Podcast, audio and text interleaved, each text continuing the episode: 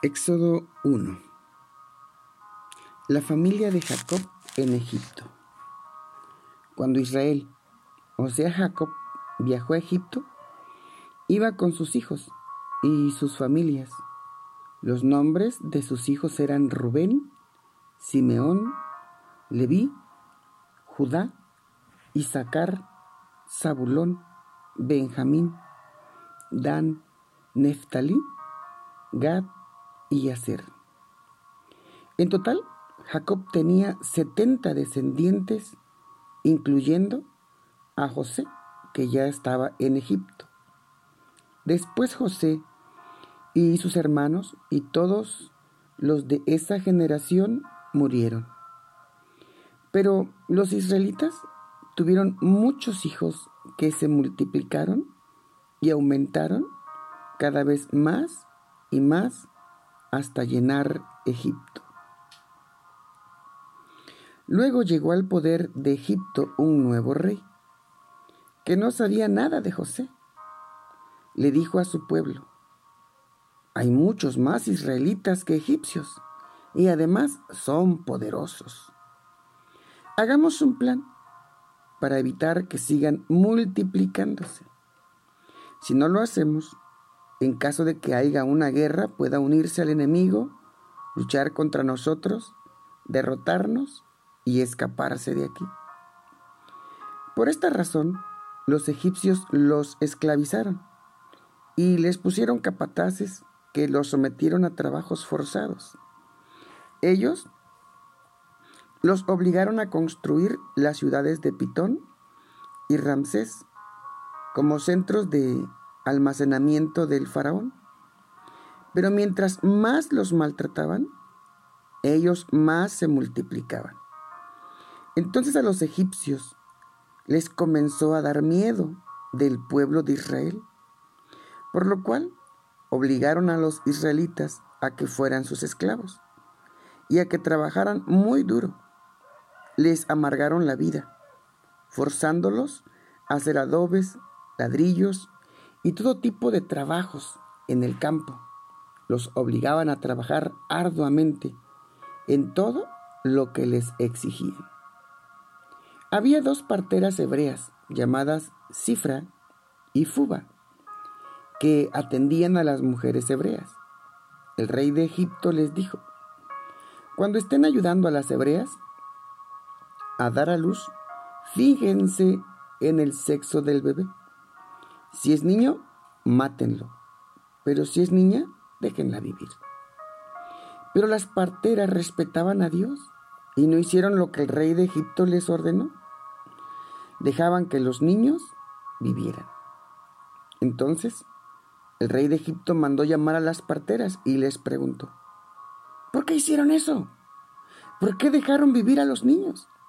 Ellas respondieron, porque las hebreas son diferentes a las egipcias, son fuertes y dan a luz antes de que la partera llegue a atenderlas. Dios bendijo a las parteras. Los israelitas se multiplicaron y se fortalecieron mucho. Dios hizo que las familias de las parteras tuvieran muchos hijos, porque ellas respetaron a Dios. Entonces el faraón dio esta orden a su pueblo lancen al río Nilo a todos los niños hebreos que nazcan, pero a las niñas déjenlas vivir. Y bueno, iniciamos el libro de Éxodo y iniciamos sin duda pues con el versículo del 1 al 6, 7, que es la transición de un tiempo de aproximadamente 400 años de José a el tiempo de Moisés. Y vemos nuevamente a Dios continuando con su plan de redención para la humanidad para poder enviar a Jesucristo el libertador. Pero pues hablándonos a través de la historia del tiempo acerca de lo que Jesús iba a hacer, de lo que de alguna manera Dios trató de darnos a comunicar a través de toda la historia para que nosotros podamos entender que nada está fuera de su control y que la historia, como dijo alguien, ¿verdad? El pueblo que no conoce su historia está condenado a repetirla. Y bueno, tenemos a Egipto como una figura de el poder, el poder terrenal. Ah, tenemos a Egipto como el sistema. Tenemos al pueblo de Israel, que es el pueblo de Dios, como hoy en este tiempo la iglesia. Y quisiera yo poder explicar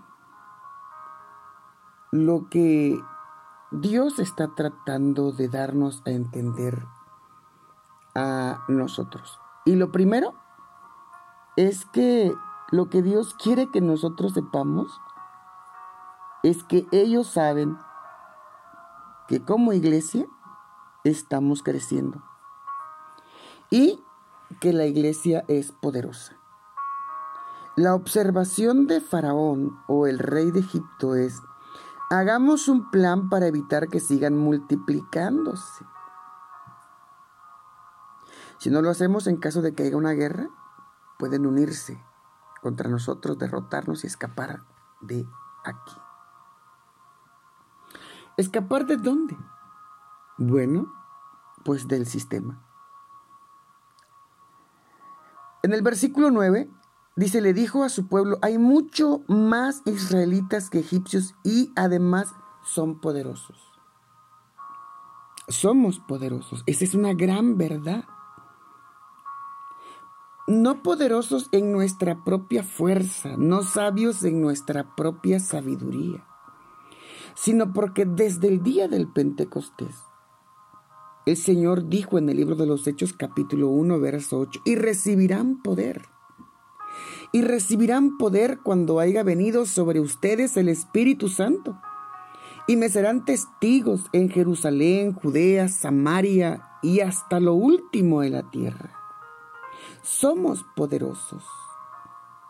Y si la iglesia crece, si la iglesia se reproduce, si la iglesia avanza, conquista, evangeliza, ora por los enfermos, ayuna, se consagra, vive una vida en santidad, en rectitud, en honestidad, en justicia, en verdad, entonces nos estamos convirtiendo en un serio peligro para el sistema. Pero como dijo Faraón, el rey de Egipto, Hagamos un plan. Hagamos un plan. Hay que hacerlos trabajar, que se mantengan ocupados, enfocados en el trabajo, para que no descubran que son muchos, que están creciendo, que no descubran que son poderosos, que no descubran la capacidad que hay en ellos, que no descubran que Dios está con ellos, que se mantengan ocupados pensando en el trabajo que nosotros les vamos a asignar y los obligaron a construir, o sea, a trabajar de una manera dura, fuerte y pesada. Y luego dice, les amargaron la vida con trabajos, con trabajos pesados. Y es que lo que el enemigo muchas veces hace, y esto me recuerda a las calandrias, ¿verdad? De, de, Guadalajara o los caballos que usan para arrastrar carruajes que les ponen algo en sus ojos para que no puedan mirar de costado y no se puedan espantar, les acortan la visión, les acortan la visión. y nos espanta. Y, y, lo que el diablo pretende es eso, acortar nuestra visión para enfocarnos de manera personal e, en, nosotros mismos. Por eso el apóstol Pablo decía que cada uno busca lo suyo propio y nadie lo que es del otro.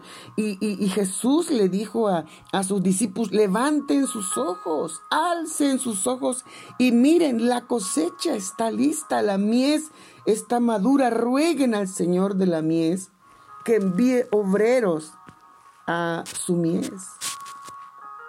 Y esto es muy importante. Esto es muy importante y esa es la razón por la que estamos orando por un avivamiento.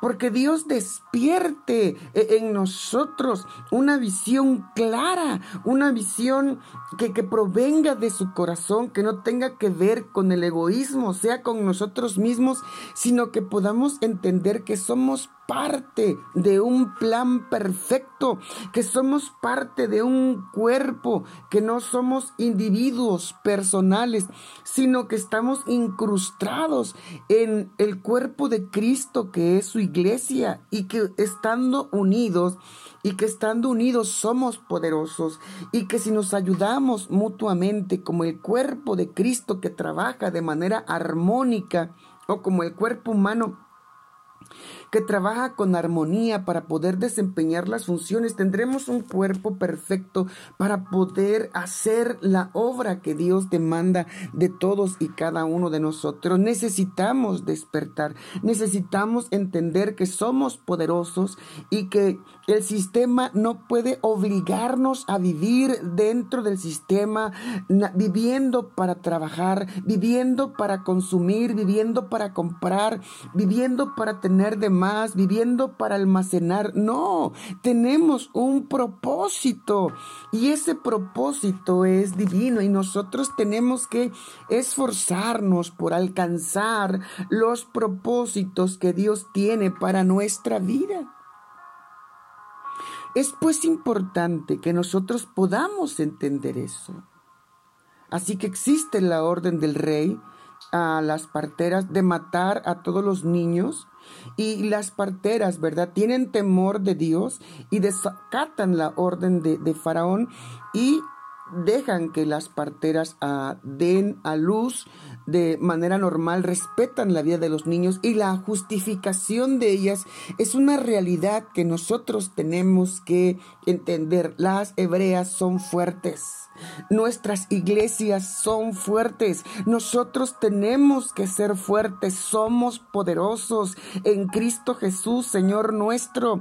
Y aunque el enemigo se levante en contra nuestra con todo y eso, nosotros tenemos que aprender a fortalecernos en Dios, clamar a Dios, honrar a Dios, servir a Dios, entregarnos a Dios, apasionarnos de Dios, llenar nuestra mente de la palabra, día con día estar a nosotros escudriñando la palabra, orando, que, que, la palabra de Dios esté limpiando nuestra mente, nuestros pensamientos, que la palabra de Dios nos esté clarificando la mente y sanando el corazón, que nosotros podamos entender que más poderoso es el que está en nosotros que aquel que está en el mundo y que en el nombre de Jesús nosotros somos más, más, más que vencedores y no tendremos temor de mal alguno porque Él está con nosotros como poderoso gigante. La iglesia tiene que reconocer su misión aquí en la tierra y tú y yo y tú y yo somos miembros de esa iglesia y nos unimos en el amor de Dios a trabajar en equipo para lograr despertar a nuestros hermanos que se encuentran adormilados. Somos el cuerpo de Cristo. Y Dios va a hablarnos a través de la lectura de este libro. Así lo creo, en el nombre de Jesús.